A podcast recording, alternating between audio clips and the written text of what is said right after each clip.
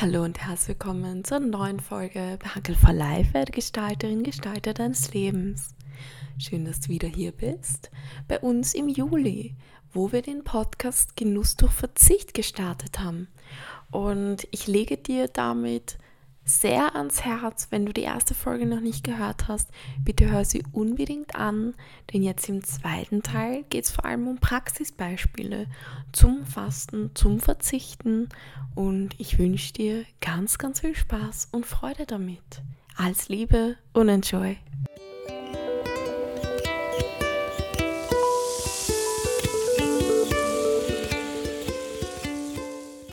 So fein, dass du wieder dabei bist bei einer neuen Folge aus Hackel for Life, werde Gestalterin, Gestalter deines Lebens. Du erinnerst dich hoffentlich an unser Thema. Wenn du das noch nicht gehört hast, die erste Folge, würde ich dir das mal wirklich raten, den ersten Teil zu hören, damit du da gut mitkommst. Äh, Verzicht und Genuss oder wie es ich dann genannt habe, äh, Genuss durch Verzicht, weil wir ja mittlerweile wissen, je mehr du auf etwas verzichten kannst, desto mehr wird nicht nur deine Resilienzfähigkeit, deine gesunde Widerstandskraft gestärkt, sondern auch der Genuss verschärft, erhöht, ausgebaut, richtig zelebriert. Und jetzt im zweiten Teil geht es mir darum, wie können wir das Ganze in die Praxis bringen, ja? Also wenn du bewusst auf etwas verzichtest, dann gibt dir das ein Gefühl von Selbstbestimmung, Selbstbeherrschung und Selbstkontrolle. Und das ist das, was ich also erlebt habe während meiner Fastenwoche.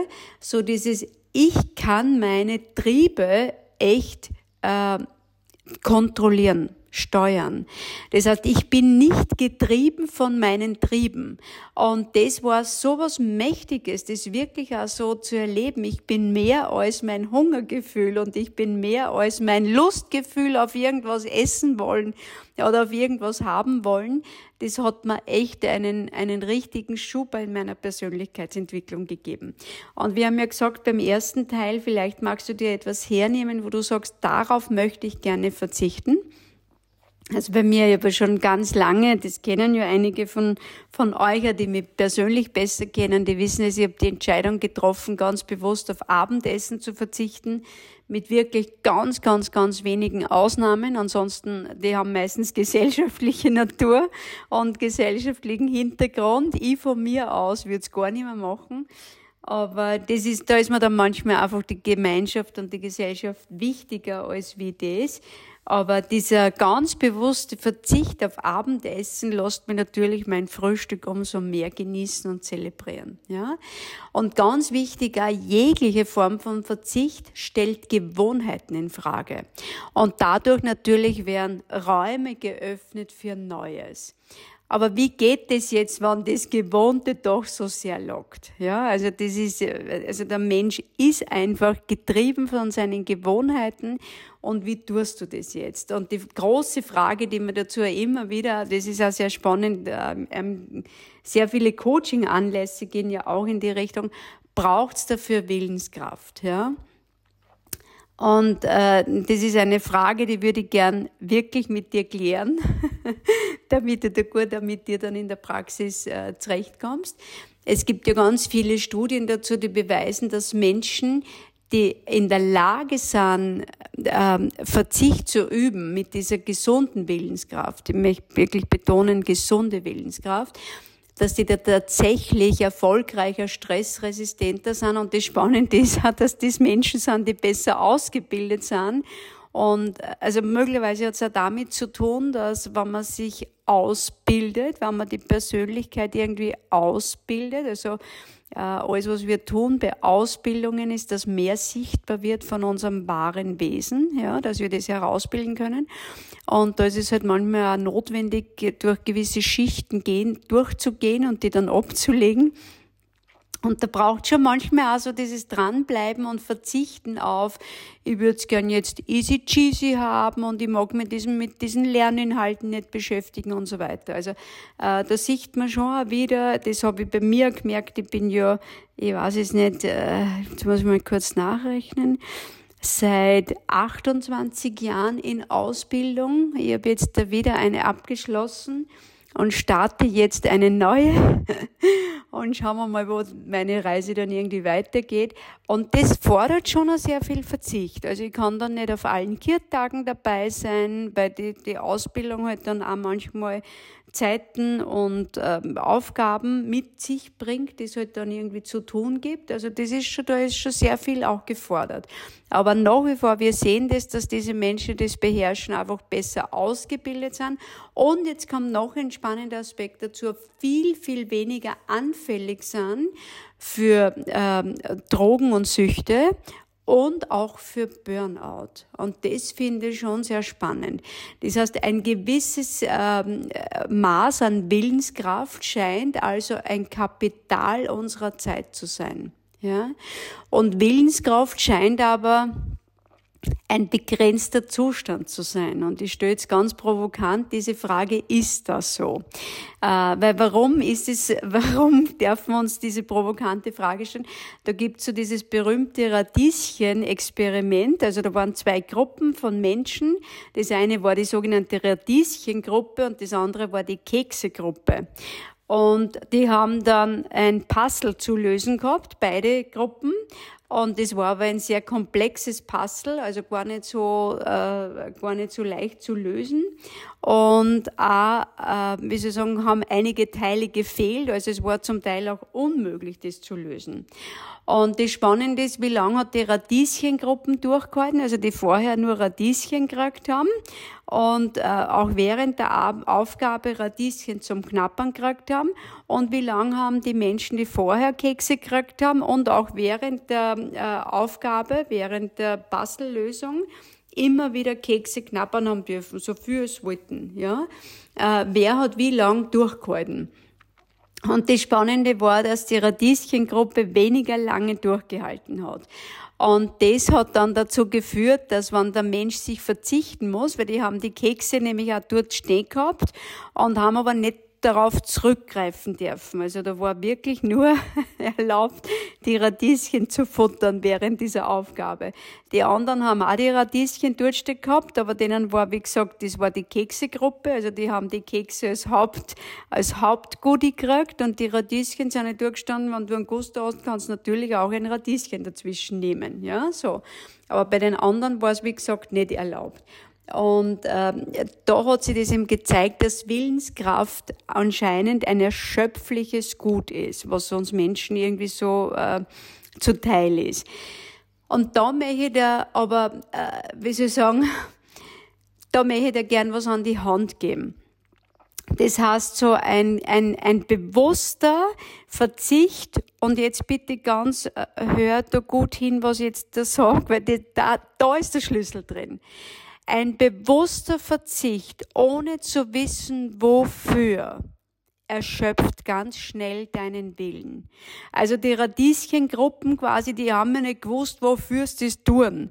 Also außer, dass es halt ein Puzzle zu lösen gegeben hat, das sie sich ja gar nicht freiwillig ausgesucht haben und da das nicht wirklich in ihrem Leben eine große Auswirkung gehabt hat, die haben kein Wofür gehabt. Und damit war der Willen relativ schnell erschöpft. Und jetzt ist das ganz Wichtige. In dem Moment, wo du eine glasklare Entscheidung, ein sogenanntes Pro-Motiv, etwas wofür, Pro-Motiv, ein Bild, ein für das du gehst, für das du stehst, für das du in deinem Leben einfach, äh, das du in dein Leben integrieren magst. Wenn du diese Entscheidung triffst, diesem Pro-Motiv möchte ich mich ganz bewusst anvertrauen. Oder anders gesagt, das ist mein Wofür und das halte ich hoch und ich treffe jetzt die radikale und klare Entscheidung.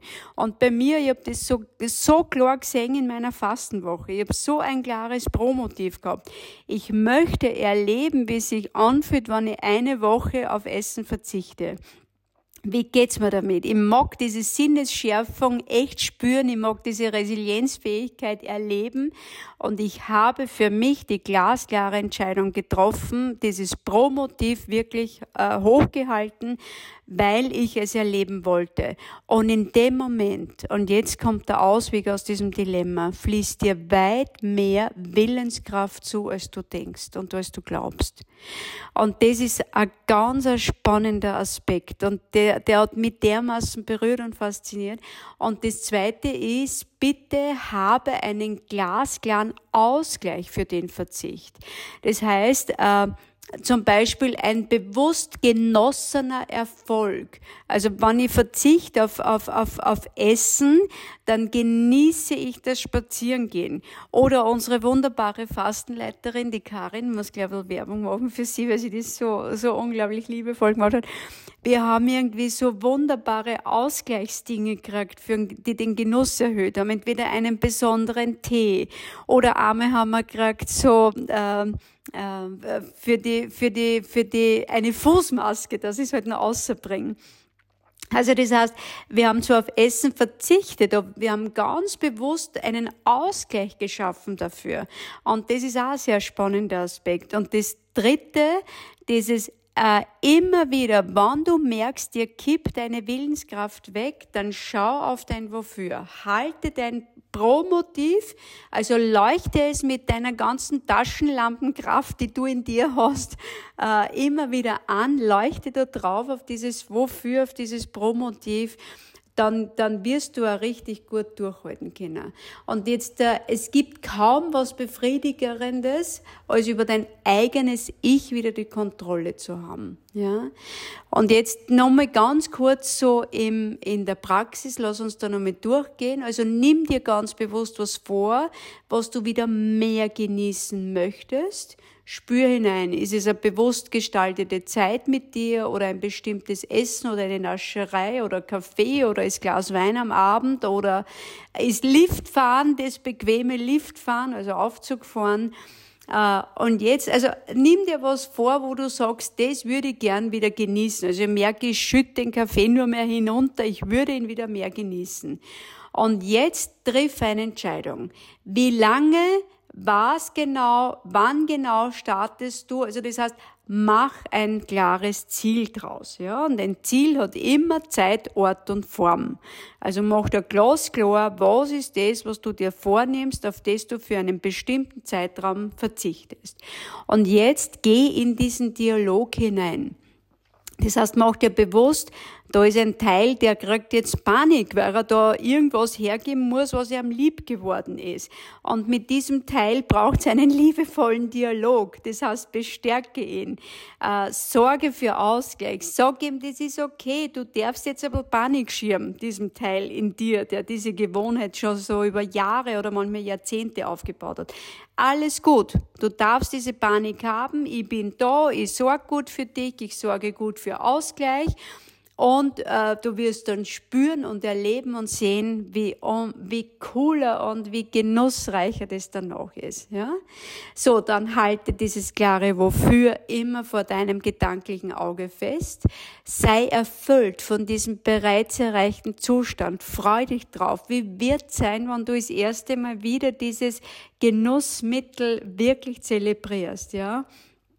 Also das heißt, denk an diesen ersten Kaffee nach einer Woche, wo du dir ganz bewusst sagst, auf das verzichte ich. Oder von mir aus äh, zwei Tage oder so. Ja. Ich würde gern da äh, Konrad Paul Lissmann, den großen österreichischen Philosophen, hereinbringen, den Genuss an der Abwehr von Genuss zu zelebrieren. Also das heißt, anderen zu zeigen, dass man verzichten kann, stärkt auch den Genuss. Den Genuss an der Abwehr von Genuss zu zelebrieren. Das heißt, äh, ich genieße es, mit mir im Dialog zu sein und anderen Menschen auch zeigen zu können, schau, ich kann das. Und das stärkt unglaublich diesen Genuss, ja. Also so dieses, kriegt dann klar, dass du, dass du einfach viel mehr positive Gefühle entwickelst, auch wie, wie, wie gesagt, wie sich diese Selbstbeherrschung, diese Selbstkontrolle positiv auswirkt. Und ganz zum Schluss, wenn du dann wieder im Genussmodus bist, genieße ganz. Also weg mit diesen komischen, eigenartigen Gefühlen, boah, und ich weiß, ich sollte das jetzt gar nicht, sondern genieße es, mit voller Kraft, in vollem Züg, in, in vollen Zügen, ja. Und erkenne, wie groß du durch diese Erfahrung geworden bist. Und ich wünsche dir jetzt beim Verzichten und danach umso mehr genießen können ganz, ganz viel Freude. Hab's fein, pass gut auf dich auf und spür, wie du wirklich an dem wachsen kannst. Alles, alles Liebe, deine Christine.